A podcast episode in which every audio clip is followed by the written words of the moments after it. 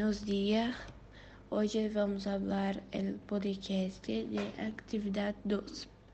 La actriz Úrsula Corbero nació en España el 11 de agosto de 1989. Tiene 23 años. Es conocida por su papel de Tokio en la serie La Casa de Papel, estreada en 2007. La serie se convirtió en un gran éxito mundial. Úrsula ganhou dois prêmios como Melhor Actriz Dramática e Melhor Interpretação Feminina. La actriz ha participado en varias campañas de sensibilización sobre el cáncer de mama y el cáncer infantil.